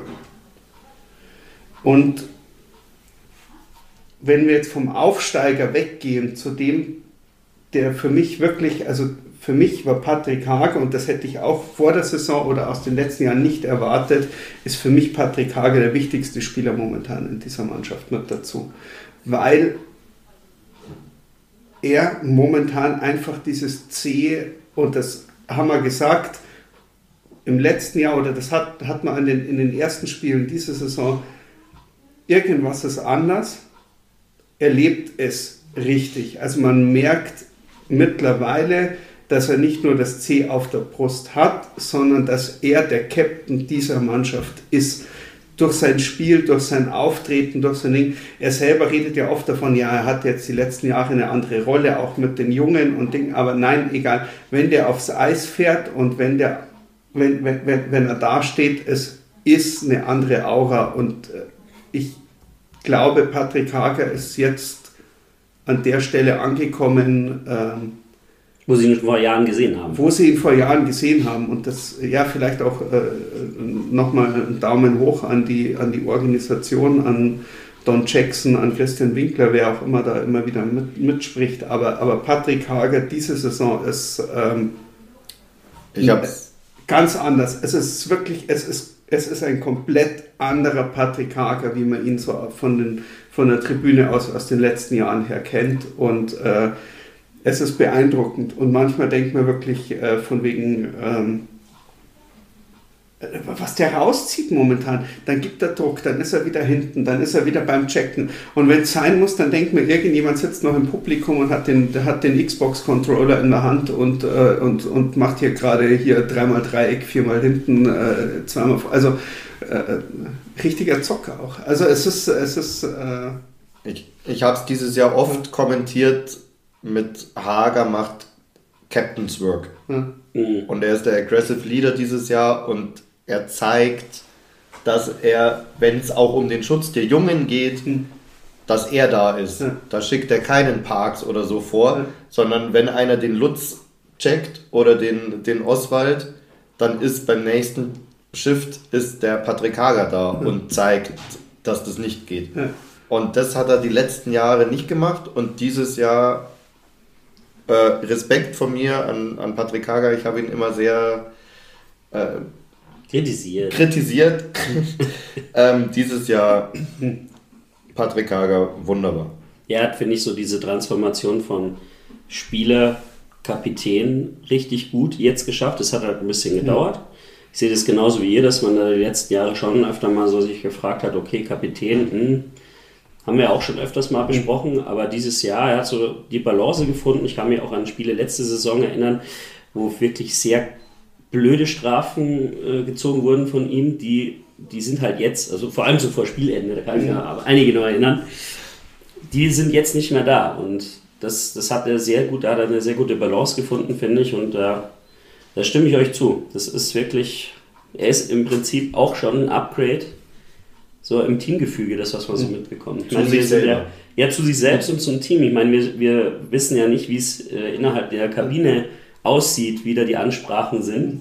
Aber dieses Jahr, schon von, seit Anfang der Saison, ist es ein ganz anderer Patrick Hager. Und, und deswegen sage ich, ja, wenn wir jetzt auch darüber reden, das soll ja nicht niemanden runterstufen oder diskreditieren. Es ist ja, es ist ja immer noch, die anderen Spieler haben ja alle besser oder so performt, wie man es erwartet hat von ihnen im, im, im Großen und Ganzen. Ähm, ja, bis, willst, du mir, willst du mir jetzt äh, sagen, stopp, du hast da noch jemanden oder willst du mir mit den zwei Fingern die Elf schon signalisieren? Es ist, Er hat sich doppelt gemeldet, ja, muss einfach nicht unterscheiden. Ja. ähm, nein, aber es, aber es Wir reden es hier auf so- es- es allerhöchstem es Niveau, ist wir sind Erster. Genau, Ja, und dann hast, du, dann hast du, dann, dann, dann, dann, dann, dann, habe ich jetzt auch noch vergessen, einen Andi Eder, ähm, der ja wirklich äh, gerade auch zum, zum Anfang der Saison gezeigt hat, äh, dass er jetzt wirklich, äh, dass es wirklich allen zeigen möchte, dass er nicht nur in dieses Top-Team der Liga reingehört, äh, also, also nicht, nicht über die Felder tingeln möchte im, äh, im äh, In der dritten Reihe, sondern dass er vorne genau, sondern, mitspielt. sondern, sondern dass er der Spieler, das hat er gezeigt. Ähm, hatte eine kurze Schwäche, findet, ähm, dass er ähm, ich finde, er hat das, das richtige Maß an Egoismus auch mit dabei, ähm, äh, aus einem anderen Grund, weil wir immer sagen, es wird so oft hin und her gepasst, was ja auch wirklich passiert. Finde ich auch mal ganz gut, dass da Spieler gibt, die sagen, so, jetzt her mit dem Puck und dann mache ich das Ding. Ob er dann drin ist oder nicht, das ist jetzt die andere, aber es, es tut gut. Ja, hat genauso viele Tore wie letztes Jahr, hat einen Assist mehr als letztes Jahr. Also ist konstant auf, auf sehr, sehr hohem Niveau. Ja. Das hätte man vor vier Jahren, hat man ihm vielleicht ein gutes Talent bescheinigt, aber er hat sich grandios entwickelt Hm. und ähm, wird mit Sicherheit die nächsten Jahre beim EHC, schauen wir mal, ob er einen Hager beerben kann als, also auf jeden Fall eine prägende Rolle einnehmen. Ich glaube sogar seinem Bruder, dem Tobi, hat man das größere Talent nachgesagt, also noch vor einigen Jahren. Und er ist halt aus, als komplett anderer Spieler zu uns gekommen wieder. Das muss man sagen, es ist, ist nicht mehr zu lass vergleichen. Mal, la, lass, lass mal an der Stelle, da, da würde ich sagen, ähm, zwei Jahre sind die, glaube ich, auseinander. Ja, ja, klar. Ähm, und, und, wenn du jetzt schaust, und wenn du jetzt schaust, welchen Schritt Tobi Eder bei Düsseldorf gegangen ist und jetzt dann zu Berlin kam, schau mal. Ja, ja, absolut, aber das ist ja diese Meinung, die im genau, Vorfeld aber, war. Ja, aber die, oh, die, die Meinung kann ja immer noch bestehen, aber Ja, dann ja. ist halt mal interessant, was wird aus Tobi Eder. Also wenn Tobi Eder immer noch das größere Talent zugesprochen wird, und jetzt auch eben noch diese zwei Jahre hinterherhängt und Ja, ja. er eben jetzt den Schritt schon gemacht hat und nochmal gehen, oh, das wird auch nochmal eine ganz spannende Geschichte. Also, äh, Ja, absolut. Ich meine jetzt nur aus der Sicht, wann er weggegangen ist. Und da hat Ja. man das ja, das hat Sie man sind- so Ja, Es sind aber immer noch auch zwei sehr, sehr andere Spieltypen. Äh, Andi Eder doch der größere, bulligere mit dem Schlagschuss und Tobi Eder der kl- kleinere, wendigere, der das dann Ja. technisch löst. Aber ähm, klar, Wir beide, ab, ja. beide Brüder genauso. So, wir halt haben wenig Zeit, lasst uns weggehen Okay. von Düsseldorf. Also auch Genau, wenn gehen- man- gehen wir wieder auch zurück zu München. Auch, auch, wenn man, auch wenn man das, äh, das nochmal noch mal zurück. Ähm, Wollen wir bei den deutschen Spielern bleiben im Sturm? Da wäre ein Maxi Kastner, der das äh, 200. Tor dieses Jahr. Ah, der Name macht anscheinend was Positives mit. äh, Maxi Kastner, Ja. 200. Tor dieses Jahr für den EHC, also nicht sein 200. Tor, aber das 200. Saisontor erzielt. Ähm, in Unterzahl ein Arbeitsviech vor dem Herrn. Na, Moment mal, du redest jetzt von einem Arbeitsviech. Jetzt lassen wir uns nochmal dieses 200. Tor nochmal noch mal, noch mal kurz im Ding. Das war zwar schön rausgearbeitet, aber da muss man sagen, der Arbeiter der Technik, also, also die, die, Ja. dieser Rückhandschlenzer aus dem Die muss er erstmal so machen. Ja. Ja. Also, Und wir haben, äh, wir beide haben es ja kommentiert, Ja. Helmut, wir haben es auch ihm mehr als gegönnt. Also Ja. wir haben Ja. geschaut, wer steht da auf dem Eis und haben gesagt, Maxi. Maxi, wäre wär super, wenn der Ja. das machen würde, dem gönnen wir es. ja. Und ja, der, also von seinen Stats her, jedes Jahr solide und was er dann neben seinen Punkten macht in Unterzahl ist so unglaublich wichtig. Ähm, ja, Es gibt ja auch Sachen außerhalb von Statistiken und das ist halt auch, warum er in der Nationalmannschaft auch immer wieder Ja. dabei ist. Er ist da ein Rollenspieler und er ist einer von äh, drei EHC-Spielern, neben Ortega und äh, Elis, die 56 Spiele gemacht haben. Ja. Das sagt auch einiges aus. Ja, dann, ja, klar. Gehen wir weiter. Äh, deutsche Spieler, Schütz. Schütz. 55 Spiele übrigens. Also Ja, hat, nur ein, ja. hat nur ein Spiel gefehlt. Tiffels im Übrigen auch. Tiffels auch, ja. Machen wir erst einen Justin. Ähm, dieses Jahr auch wieder naja, mit, mit, mit viel Schatten, aber auch ein bisschen Licht. Bei Justin ist halt wirklich so, Der muss Bock das haben. blick, blitzt halt immer wieder Ja. auf, was er kann. Und Wenn er sich wohlfühlt, kann, dann mal kann, das es für, richtig mal kann das stark. für Spiel bringen, mal kann das für ein paar Wechsel bringen. Aber äh, es äh, ist jetzt nicht so, dass man sagen kann, hey, Es ist eine, Sa eine Saison konstant. er, er kriegt es jetzt, er kriegt's jetzt hier voll durch und, und er zieht es drauf und das ist halt. Äh, äh, Allerdings muss man halt auch sagen, er hat viel in der vierten Reihe mit Lutz und Oswald gespielt und hat da auch bei Interviews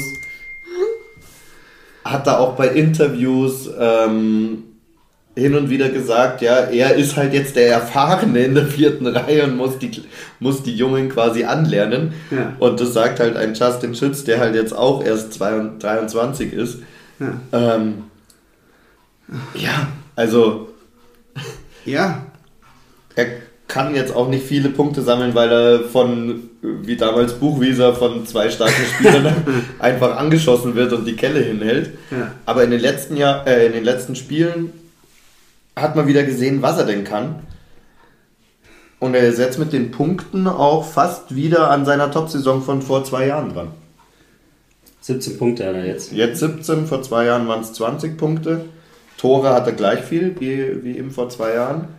Also, ja, Ja. man sieht es immer aufblitzen, aber es ist halt kein Strahler, der durchgängig leuchtet, sondern es ist halt immer nur ein Blitz. Und der Blitz, der war halt letztes Jahr zum Beispiel Heller.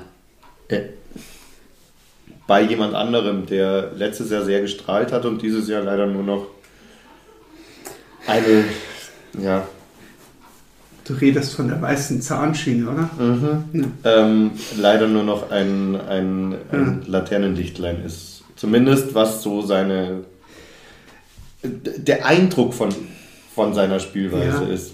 Ich weiß nicht. Also Und 2000er Jahrgang fällt halt jetzt dann nächstes Jahr auch raus unter, aus der U23. also jetzt bist du bei Justin Schütz wieder. Ja. ich, ja, Ich war äh, schon Robin wollte den eleganten Übergang schaffen. Ich wollte Ja, den Übergang nein, schaffen zu äh, Freddy Tiffels, der, Nicht mehr in die U23-Regel. der schon lange nicht mehr in die U23-Regel fällt, der letztes Jahr ein richtig starkes Jahr hatte. Das Jahr davor war auf dem Niveau von diesem Jahr. Und ich weiß nicht, ich weiß immer noch nicht, wie ich ihn einschätzen soll.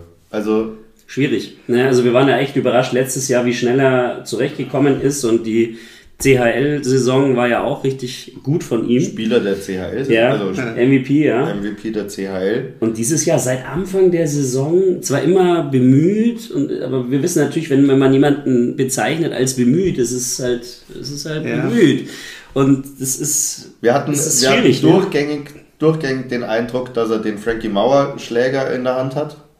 Weil einfach nichts geklappt hat, was er versucht hat. Ja, wobei, wo, wobei das war so wie Frankie Mauer vor seinem letzten oder in seinem letzten Jahr beim EHC. Ja. Es hat nichts funktioniert.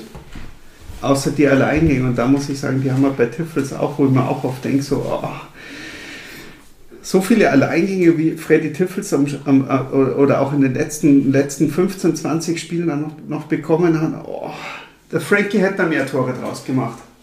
Das ist dieses, dieses, dieses, ja, wenn ich den Alleingang habe, dann ziehe ich rein und dann schieße ich drauf. Das hat, das macht, das hat halt Frankie Mauer dann schon gemacht. Und bei Tiffels war es halt schon so, anstatt dass er Richtung Tor zieht, zieht er halt dann nochmal auf die Außenbahn und wartet dann vergeblich, weil alle anderen beim Wechseln sind, Ja. äh, wer, wer danach kommt. Also da, da muss man sagen, da, da hat vielleicht auch der, der, der Überblick oder, oder, oder, oder dieses Gespür für die Situation vielleicht auch gerade gefehlt, äh, Also- dass, dass man sagt von wegen, ey, du bist so oft da durchgelaufen, belohn dich doch selber. Also es geht ja nicht, nicht um die anderen, sondern, sondern, sondern du hast jetzt was Tolles gemacht, Freddy, und jetzt belohn dich selber dafür. Mach es. Und wenn er nur hinterm Tor und den Bauerntrick versucht oder irgendwo. Aber der ist so oft dann, dann äh, Richtung, Richtung Grundlinie gefahren und hat dann nochmal gebremst und gewartet, ob noch jemand nachkommt, den er anspielen kann. Und nein, wenn du durch bist, dann musst du aufs Tor ziehen, fertig. Und, und ähm, ich bin ja doch auch so ein bisschen auf Statistiken und seine, seine, seine Goal Percentage per Shoot sind halt einfach, ist dieses Jahr halt 5% niedriger als letztes Jahr. Letztes Jahr waren es 10%, dieses Jahr sind es 5%. Also er hat schon auch die Grütze am Schläger. Und das hat halt letztes Jahr alles wunderbar, hat es viel besser geklappt als dieses Jahr. Jetzt ist die Frage, okay, gibt man ihm ein schlechtes Jahr und schaut, ob es nächstes Jahr besser ist? Oder hat man da schon andere Pläne gehabt? Und ähm, wir werden ihn vielleicht in anderem Dress anders sehen. Die Gerüchte gibt es ja. Nach einer langen Sommerpause des Vereins. Ja. Ja, wir hatten ja oft gehofft, dass es einfach nur so, so ein Klickerlebnis ist, dass er mal trifft. Nein, er hat er Das getroffen. Tor, in, das Tor in Wolfsburg war Ja, so ein, war so genau. ein Moment, da hat man gemeint, oh, jetzt geht's bergauf. ja. aber dann, das war halt auch wieder nur so ein Strohfeuer, wo wir bei Licht und Schatten und. Äh, Lass, la, lasst uns mal die, äh, weil wir, jetzt läuft uns die Zeit davon, der Schweinebraten sagt, wir müssen uns beeilen. Lasst uns mal die zwei Bands noch mal ganz kurz ins Auge nehmen. ähm, ich finde immer, bei Street ist mehr Torgefahr, wobei Smith mehr Tore schießt. Du hebelst gerade deine eigene Argumentation Ja, ja, das ist immer So. dieser, dieser subjektive und diese objektive äh, Wahrheit.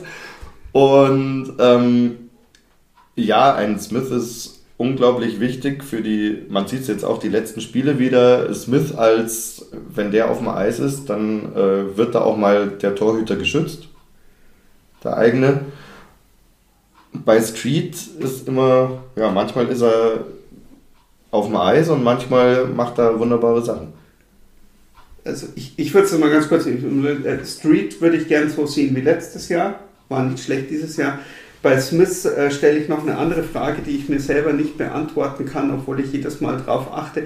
Fällt, könnt ihr euch an einen offensiven Vorcheck-Bandenkampf erinnern, an dem Ben Smith nicht als Sieger oder, oder mit der Scheibe aus dieser Rundung rausgekommen ist? Ich bin echt am überlegen, es fällt mir nicht ein, dass ich das, äh, also äh, wenn, wenn, der Puck in die Rundung geht, offensiv und die 12 fährt hinterher, dann, Weißt du, dieses da. ja, Ja. Aber ja, äh, Probleme bei beiden.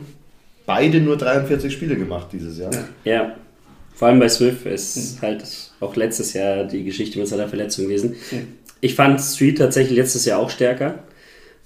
Smith mag ich unheimlich gern, weil man merkt, dass er halt in Mannheim Kapitän war. Das merkst du halt in seinem Auftreten, in, ich würde schon fast sagen, in seiner Aura, wenn er aufs Eis kommt. Und es hat natürlich auch damit zu tun, dass wenn er den Puck will, ihn auch bekommt. Schützen des Torwarts, auch Ja. generell, es ist einfach, er ist halt einfach eine Persönlichkeit, die auch von der Mannschaft so akzeptiert wird. Ja. Das merkt man halt einfach. Es tut der Mannschaft extrem gut, einen Ben Swift in seinen Reihen zu haben und den Leuten, mit denen ich auch vom, bei, bei Bulli gesprochen habe, die ihn auch so kennen persönlich. Ganz feiner, ganz feiner Mensch, Ja. der auch wunderbar in Mannschaftsgefüge reinpasst. Und toller Spieler. Aber klar, beide äh, nur 43 Spiele, in Anführungsstrichen nur. Hätte gern gesehen, wie die beiden performt hätten, wenn sie halt über die volle Länge gespielt hätten. Ne? Ja. So, Christi Sousa, hat mal kurz. Moin. Mm, Hat sich jetzt verletzt die letzten Spiele, davor immer auch zwischen Licht und Schatten, lässt sich sehr, sehr leicht provozieren. Also ist so ein kleines Heißblut. Ähm, Weil das hat man ja gewusst. das Also, hat man gewusst, deswegen hat man ihn Ja. geholt. Er war ja dieses laut Winkler fehlende Puzzlestück, was man noch haben wollte, dass man so ein bisschen äh, widerliche Aggressivität mit aufs Eis bringt.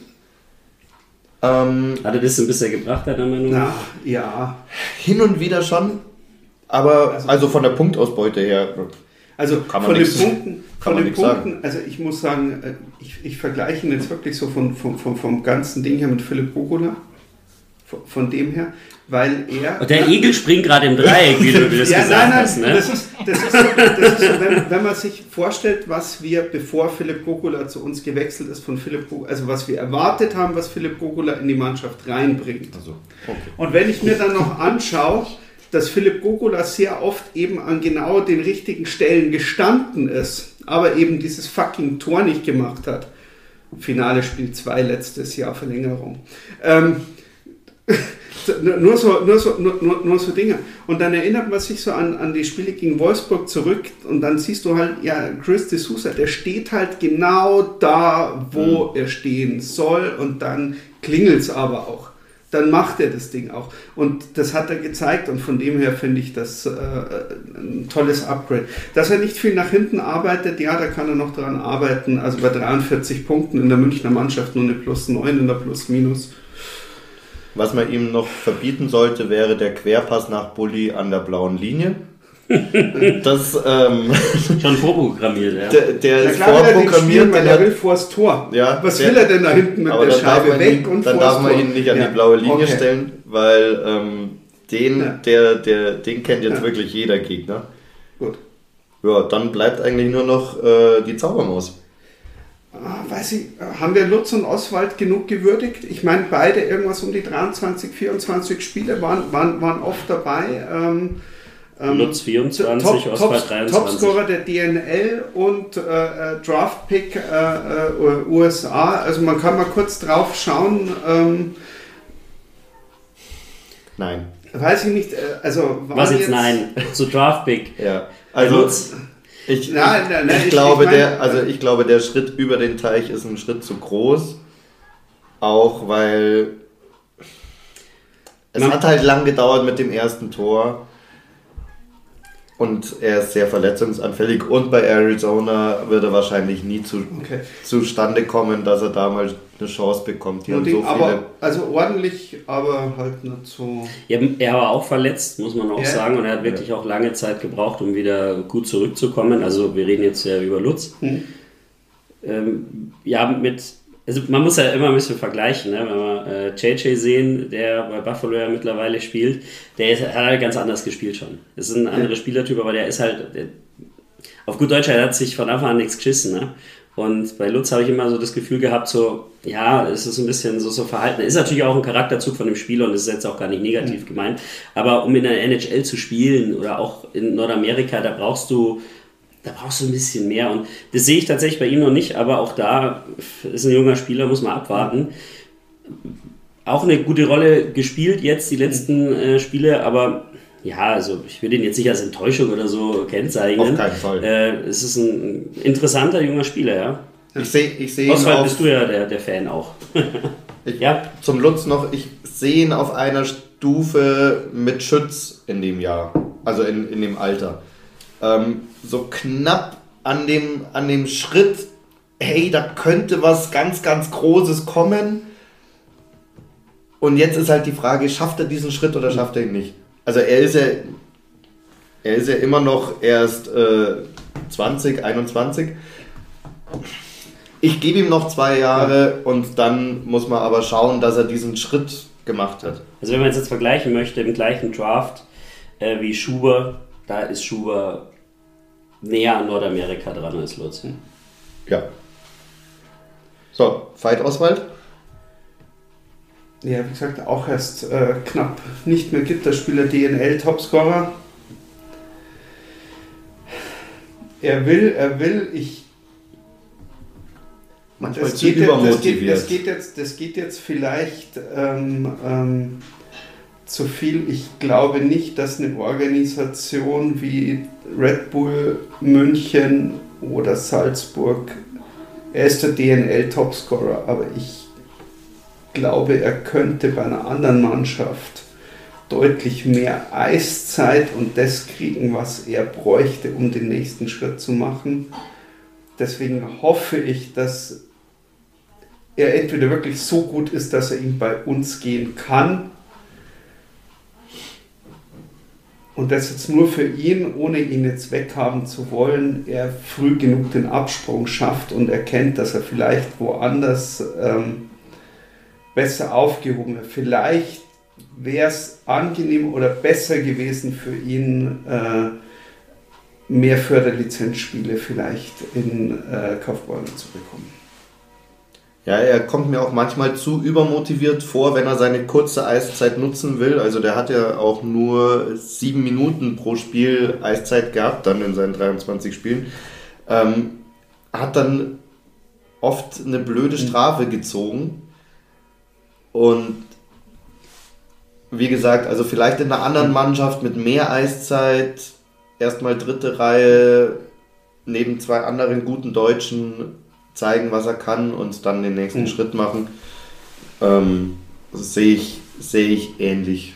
Also ich, Also ich sehe ihn nächstes Jahr nicht mehr beim EHC in der Häufigkeit zumindest. ich, ich glaube, Veit Oswald ist echt so ein Spieler, für den das Förderlizenzsystem äh, gegründet worden ist. Also ähm, du nimmst ihn mit für die Trainingseinheiten, du gibst ihm Eiszeit und du gibst ihm Selbstvertrauen, aber du lässt ihn äh, die Punkte in einer anderen Liga die machen. Eiszeit und die Erfahrung gegen Erwachsene zu spielen. Das ist ja immer das, was Veit Oswald eben nicht hat, was andere Leute aus der Alps Hockey League, die jetzt aus der Akademie vielleicht rüberkommen, die mit 17, 18 schon zweite Liga gegen Erwachsene spielen, das kannst du von einem DNL-Spieler halt nicht erwarten. Fertig, das, der muss das lernen. Und ob dann reingeschmissen in die DEL, wenn wir andere Möglichkeiten haben, fände ich besser.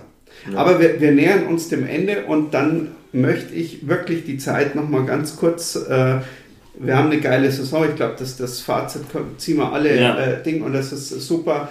Ähm, wir müssen noch über ein Pärchen sprechen. Letztes Jahr waren es äh, Parks und Tiffels, die uns komplett begeistert haben äh, äh am Oberwiesenfeld. Und dieses Jahr sind es die, ja, wie man sagt, äh, die Zaubermäuse, also die, die, die, die, die, kleineren Spieler ähm, Austin Ortega Yassinilis. Ortega bringt das, was er letztes Jahr schon gebracht hat und das in einer Konstanz, die super ist. Er taucht oft während des Spiels ab, aber er ist dann eben da und hat für seine Größe, also das ist mir letztes Jahr gar nicht so aufgefallen, aber der hat für seine Größe einen Schlagschuss, der ist ja der Hammer. Also da auf der Wolf-Position, rechts vom Tor Torhüter gesehen im Bullykreis, also hat auch ordentlich Wumm. genetzt. 27 ja. Tore diese Saison. Ähm, ja. Ist äh, Top-Torjäger beim IHC. Ja. Also. Ja, beide generell auf 1 und 2. Elis mit 60 Punkten und Ortega mit 55 Punkten. Ist halt schon interessant, sind ja Spielertypen, die recht ähnlich sind, dass sie auch in einer Reihe so sich so gut ergänzen. Das finde ich schon echt sehr interessant und auch überraschend. Hätte ich so nicht erwartet. Vielleicht weiß, vielleicht weiß es sich so gut verstehen. Ja, klar. Also, also sie, sie wissen halt, okay, ich weiß, der andere. Ich würde das jetzt auch machen, also macht Genau das würde ich jetzt tun. okay. äh, deswegen weiß ich auch, was mein Mitspieler gerade äh, auf dem Eis macht. Und äh, klar, wenn du dann halt den, den, Münchner Luxus hast, ähm, du kannst den Street reinstellen, du kannst den äh, Smith reinstellen, wenn du möchtest, stellst du den Hager rein oder äh, den also es ist. Naja. Ja. Da freut sich, glaube ich, auch jeder bei den beiden in der Reihe zu spielen. ja. Also von dem her, ja. Ähm, und dann äh, Ortega, ich, ich, ich bin zwar, ich, ich hätte nicht geglaubt, dass der in der D, DEL, also ich, wie gesagt, nach, die, nach dieser äh, Berlin-Saison. Ähm, ja, du warst genervt von ihm, ne? Ich war, ich war ziemlich genervt, weil er eigentlich nicht so der, der Spiel, also für mich war es halt einfach, boah, das ist der kleine, der kleine Zocker, der Diver, der hier äh, die Strafzeiten äh, noch und nöcher rausholt ähm, und äh, relativ wenig fürs, fürs, fürs, fürs schöne Spiel beiträgt. Ähm, und ähm, es ist halt jetzt mittlerweile komplett anders. Also es ist halt klar, er zieht immer noch Strafen, manchmal, ja, kann man sich Defensive drüber, kann, kann, man, kann man sich aus. drüber unterhalten. Äh, Bei dem offensiven Output äh, ja. zu vernachlässigen. Ähm, äh, und, und von dem her, ähm, ja, äh, okay. Ähm, aber es ist einfach wunderschön zuzuschauen. Äh, eben zusammen mit ja, ja. Mit, äh, mit Yassin Elis und ähm, dann sind wir halt wieder ähm, beim Spieler der Saison für den EHC. Den Topscorer der. Also. Ja, sowohl als es, auch. Es ist, es, der, das Fazit dürfte sein, es, es ist ja wirklich eine, eine sehr geschlossene Supermannschaftsleistung, die wir dieses Jahr gesehen haben. Und er ist der Topscorer dieser Mannschaftsleistung. Also er hat den meisten Output draus gehabt. So würde ich das festhalten und äh, fast hätte es ja geklappt mit der, äh, der Topscorer-Krone. Ähm, Tourisson auch 60 Punkte, aber halt nur in 51 Spielen, von dem her. Ähm, ja. ja. Ja. Ja, Elis, also doppelt so viele Punkte wie die, wie die ersten zwei Saisons beim EHC. Also ja. der hat dieses Jahr einerseits mit, mit Ortega, wie du schon sagst, aber andererseits auch mit Blam einen, einen Spieler, der ihm die, die Pucks so hinschiebt, vor allem in Überzahl, dass es danach auch klingelt. Mhm. Und ähm, ja, entweder schiebt er sie dann dem Ortega nochmal hin, also 39 also, Assists sind jetzt auch nicht sind jetzt auch nein, nicht es ist- wenige. Es, es, es wird jetzt interessant und da, da sind wir wieder bei, bei Elis. Ähm, statistikmäßig steht Toureson vorne. Es wird jetzt dann noch Wahlen geben. Einer von den beiden wird wahrscheinlich irgendwo Spieler des äh, Jahres werden. Ähm, ähm, Elis hat bei der Plus-Minus-Statistik die Nase äh, deutlich vorn. Und was halt bei Elis krass ist, im Gegensatz zu Toureson, Toureson hat zwar viele Punkte gesammelt, hat aber nur zwei Game-Winning-Goals. Äh, Yassin Elis hat zehn Spiele für den EHC entschieden. Zehn. Also, Nürnberg. äh, nein, aber, aber, aber, aber, aber das ist schon mal, also, also Ja. zehn Game-Winning-Goals. Also, das Ja, ist, also ich äh, glaube, es führt dieses Jahr auch äh, führen wenig Wege an Elis vorbei als Spieler der Saison. Jetzt mal ganz ohne Münchner Brille. Ähm, da sehe ich keinen Spieler, der da ligaweit irgendwie so herausragend war Hm. wie Justin Elis beim EHC, der so einen Impact hatte. Also, ja, schauen wir mal. Vielleicht gibt es aber auch wieder eine Überraschung. So. Ja, genau. Dann würde ich sagen, sind wir, sind wir jetzt mal fertig. Wir haben ja noch ein bisschen Saison zu gehen. Im Endeffekt, Im, im Endeffekt im das wird jetzt, zu anderen, die das wird jetzt zum jetzt ersten vielleicht Mal. mit knapp eineinhalb Stunden der längste Podcast, den wir aufgenommen haben. Wir könnten über diese, diese Hauptrunde noch, noch ewig weiterreden. Aber Ja, es war ähm, mal an der Zeit, darüber zu sprechen. Ja, im, im, auf, auf der anderen Seite, es ist jetzt trotzdem nur ein Lückenfüller-Podcast. Mehr oder weniger so, so, so zwischen, zwischen. Es geht jetzt dann, es geht jetzt um die Meisterschaft. Wir wollen jetzt, äh, äh, wir wollen jetzt in die Playoffs. Du meinst einen Lückenfüller zwischen dem letzten Hauptrundenspieltag und dem ersten Viertelfinale gegen Bremerhaven? Genau. Genau, Ja. dass man dann richtig, richtig heiß wird auf den 15. Ja. Oder um Matthias Niederberger nochmal zu zitieren, endlich Playoffs. Endlich Playoffs, ja. Äh, lange Sommerpause für die Berliner, die das seit 20 Jahren nicht kennen. Also da stehen viele in der Kurve wahrscheinlich. Wir wissen jetzt gar nicht, die noch nie, Zeit. Die, Also, noch, die, die noch nie im, im Ende März Ich bin gerade Irgendwas anderes jetzt noch gemacht haben als- Zwiebelschneiden kommt oder. Also, die kennen das nicht, ähnlich wie im Ja. Fußball halt auch. Viele nichts anderes kennen als da so ein, ja, den falschen Verein an der Meisterschale. Aber, Den, den, den Stammverein der, Aug, der, der, der Augsburger Panther. ja, eben. Ähm, ja, also es werden tolle Pre-Playoffs und wir schauen dann, wie die Flüge nach Bremerhaven gehen. Wir wissen wahrscheinlich in Berlin tatsächlich viele nicht, was jetzt mit dieser Zeit anfangen sollen, weil Da wird ein Riesenumbruch kommen, aber das Ja. Ganze äh, überlassen wir dem Haupt Puckmas. Äh, Ja, aber Berlin Turnhalfsticks. Ihr könnt euch, wenn euch Berlin interessiert, reinhören. genau, schaltet da gerne rüber. Ich Ja. glaube, da werden interessante Episoden folgen. Ja. Ja, Genau. Ähm, ich bedanke mich, ach, das, ich, ich vergesse mal, dass ich das jetzt heute machen muss. Ich bedanke mich natürlich beim Helmut. danke, schön, dass ich wieder hier sein durfte. Immer wieder mal da.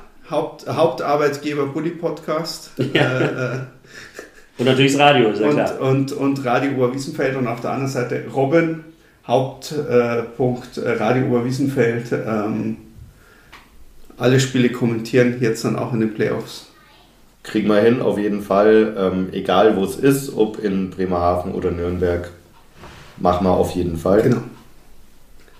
Und für heute mal äh, der Sibi hier, der jetzt dann noch äh, erst den Schweinsbraten und dann äh, die Folge schneiden darf. Und äh, wir hören uns in ungefähr einer Woche wieder. Und dann wissen wir schon, wer unser Gegner ist. Bis dann. Bis denn. Servus. Ciao, ciao. Was muss ich jetzt sagen? Ich krieg's nicht. Immer schön am Puck bleiben. Genau. So, ja, also. oh, ich krieg's hin. Grüße ich an den Flo. Ich hab's hinbekommen. Flo, servus. Ciao.